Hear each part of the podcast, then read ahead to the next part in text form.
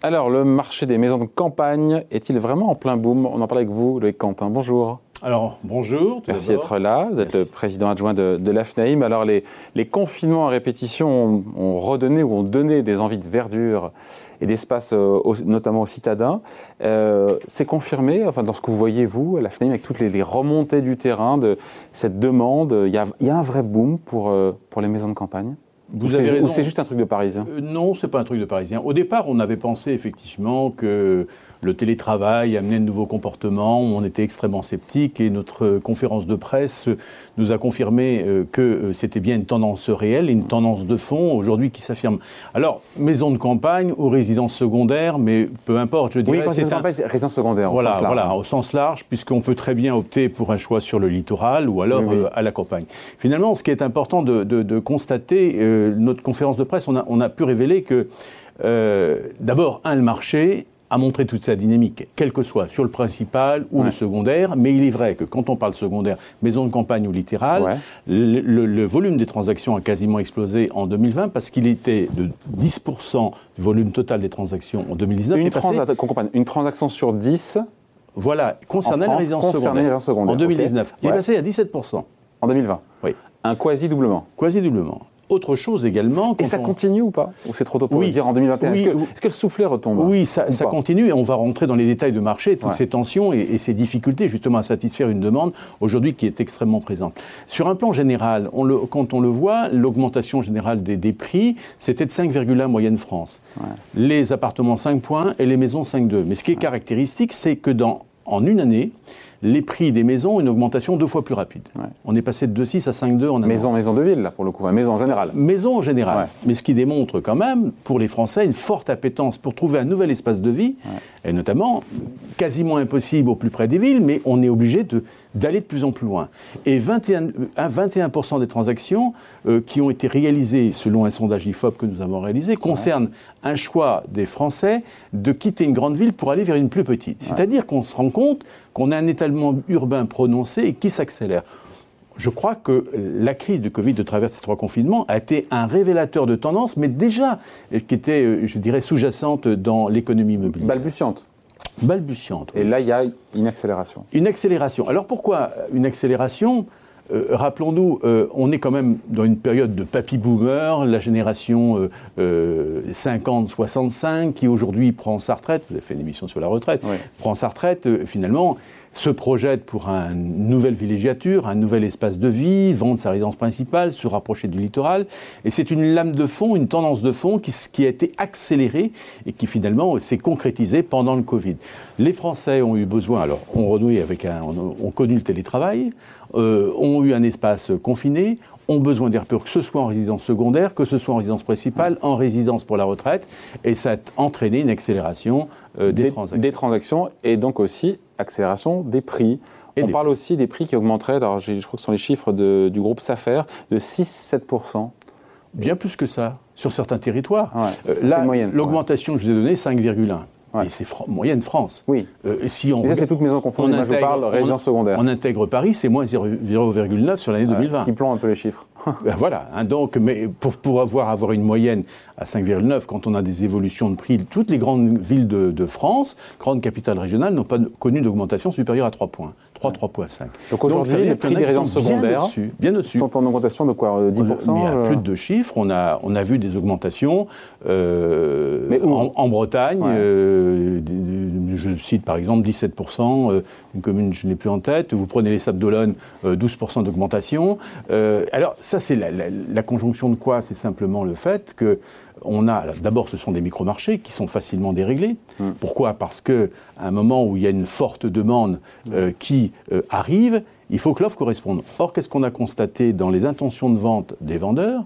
Si vous voulez, 41% de nos vendeurs consultés ont retiré de la vente leurs biens immobiliers au moment de la pandémie. Donc, on a une contraction de l'offre, un assèchement de l'offre. Résidence principale, secondaire, là. Tout à fait, tout type de marché. Assèchement de l'offre on conserve son patrimoine et on l'oppose effectivement à un excès de demande. Et je dirais bien un excès de demande parce que ça a été un véritable rush. Alors ça, c'est de nature à faire gonfler les prix. Mais ces prix n'ont pas augmenté de la même façon sur tous les territoires. On constate que les villes, par exemple, du Sud, autour de la Côte d'Azur, qui avaient connu déjà une forte inflation, aujourd'hui n'ont pas connu encore de trop forte tension sur les prix. Alors que des villes qui étaient moins convoitées ou qui étaient un peu plus en panne, que d'autres, je prends les Sables d'Olonne en Vendée par exemple, euh, elles ont connu un véritable rush et il y a eu un rattrapage des, valeurs. On a vu des augmentations de 12 points, 14%. Mais ce n'est pas forcément uniquement l'augmentation des prix à 2 points, ne concerne pas uniquement les résidences secondaires, qu'elles soient résidences de campagne ou résidences de bord de mer. C'est aussi certaines villes de France qui ont été largement impactées par euh, cette crise. On est le, pays plus que jamais des résidences secondaires. Je crois que c'est 3,5 millions et demi de résidences secondaires euh, en, France. Prix moyen d'une maison de campagne, selon le groupe SAFER, 184 euros. On est sous les 200 000 euros pour une maison de campagne. Oui, oui, tout à fait, mais ça correspond au prix moyen d'une maison euh, France ouais. acquisition principale. Ouais. Et encore une fois, les, régions, les coins les plus demandés pour tout ce qui est, encore une fois, résidence secondaire Alors, les coins les plus demandés dans cette période, on a fait, euh, on a comparé, si vous voulez, l'augmentation des prix avant Covid et après Covid. Et on a constaté justement, euh, on a fait un nuage de, de valeurs. Et on s'est rendu compte que les coins qui étaient les plus forts hier, notamment la Côte d'Azur, avaient connu les hausses les moins marquées. Mais il y a une forte appétence et réorientation du marché sur l'ouest notamment, une ruée vers l'ouest, euh, sur euh, euh, des résidences de campagne. On voyait déjà avant la crise, non? Oui, c'était déjà, on le ressentait déjà. Alors, c'est vrai que, si vous voulez, euh, il y a des, les infrastructures jouent pour beaucoup dans cette demande, le transport de la demande. Il faut véhiculer euh, notamment ces déplacements. Euh, les, effets des lignes LGV, vous prenez la ligne LGV Paris-Vannes ou Paris-Bordeaux, un impact énorme sur le développement du littoral. Euh, Paris-Vannes, le golfe du Morbihan a quasiment explosé en termes de valeur euh, ces dernières années, euh, alors qu'il y a encore 4-5 ans, il était endormi. C'est un marché qui était endormi aujourd'hui, qui s'est réveillé et qui aujourd'hui est extrêmement dynamique. Et vous allez sur n'importe quel site, extrêmement, toute grande difficulté de trouver un bien à vendre dans ce secteur. Donc des citadins qui veulent encore une fois s'échapper de leur ville, c'est pas un truc uniquement un truc de Parisien? Ah non, parce que souvent on a dit c'est l'heure, la Normandie autour de Paris, tout. Mais en fait, voilà, aujourd'hui le phénomène dépasse largement. Le... Je crois, et, au-delà, quand alors on a parlé résidence secondaire sur la côte, on parle résidence maison de campagne, mais il y a quelque chose qui est caractéristique d'entre notre, euh, notre analyse économique qu'on en a fait. On s'est rendu compte que le secteur rural, qui autrefois était l'oublié, qui était en chute permanente en termes de valeur, dont personne ne voulait, se réveille soudainement avec, une, euh, avec un, prix, une augmentation des prix inégalée jusqu'alors de 2,4% sur une année. Oh, c'est pas énorme, 2,4%. C'est pas, non, mais ça marque un réveil des territoires, un changement de comportement dans le parcours résidentiel des Français. Vous savez, quand vous allez être deux jours ou trois jours en télétravail, si ce modèle s'inscrit dans les nouveaux modèles économiques, on va avoir un changement de comportement avec son habitat principal et avoir une réorientation euh, de lieu d'habitat. Je a beaucoup de personnes qui ont choisi de vivre. Vous prenez un secteur comme le Cantal, j'aime beaucoup le Cantal. Le Cantal est un secteur qui est en train de revivre au niveau de ses prix, de sa dynamique immobilière. Quelque chose d'inattendu parce que c'était un secteur oublié par les politiques publiques et les politiques urbaines.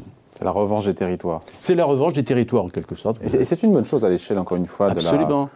de l'urbanisme et d'un territoire, d'un équilibre d'un territoire. D'un territoire, mais simplement, quelle leçon doit-on tirer tout cela? C'est que finalement, là où les politiques publiques n'ont pas anticipé ce mouvement, je dirais ce rush de population, cette demande qui s'est exportée, c'est synonyme de quoi? Rejet de la centralité, une ultra-densification effectivement urbaine, une insécurité sur les villes, et on recherche une autre forme d'habitat, et qui est totalement contraire aux politiques publiques qui visent une non-artificialisation des sols au moment où les Français ont besoin de plus d'espace et d'air libre et de verre. c'est intéressant ça. Après, il faut quand même rappeler aussi qu'il ne faut pas sous-estimer le coût aussi d'une résidence secondaire. C'est pas, c'est, quand même, faut quand même rappeler qu'il y a des impôts, il y a, il y a l'eau, l'électricité. Vivre à la campagne n'est pas forcément résidence secondaire. Non, mais si on reste sur une résidence secondaire. Alors, résidence secondaire, c'est, un coût, mais c'est un marché qui est marginal, qui correspond à une partie de la population. marginal, euh, quasiment 20% aujourd'hui des transactions. Hein, c'est plus euh, marginal. oui, 17%. Mais on est dans, je dirais, euh, euh, c'est un épiphénomène qui ne durera pas, je, pense. Hein. il y a eu un grand rush hein, en volume de transactions. On est, plutôt sur une moyenne de 8 à 10 l'année. On y reviendra, on reviendra sur, euh, au-delà du rush, là on reviendra sur la tendance de fond, à mm. savoir moins de 8% des transactions se font sur les résidences secondaires. Mm. Selon vous? Oui, on y reviendra. Il y a, des, alternances, si vous voulez, en économie, hein, surtout sur le marché de l'immobilier. Il y a des stop and go comme en matière de, comme dans d'autres secteurs. Et puis, euh, voilà, il n'y a rien n'est flat. effectivement, euh, c'est soumis à, des, des allées-vient. Mais on est bien en plein boom, en tout cas, aujourd'hui. Ça, fait un an que maintenant on est en plein boom sur, euh, sur la Alors, on est Oui, on est en plein boom. Le marché est quand même porté aussi par, vous le savez très bien, par des facteurs, des taux de crédit extrêmement incitatifs. 1,11%, on n'a jamais un taux, d'emprunt sur 20 ans aussi bas, donc qui permet effectivement de doper et de donner un pouvoir d'achat suffisant aux ménages français en résidence secondaire ou en résidence principale. Allez, merci beaucoup. Explication signée Loïc Quentin, donc président adjoint de l'AFNAIM. Merci. Merci.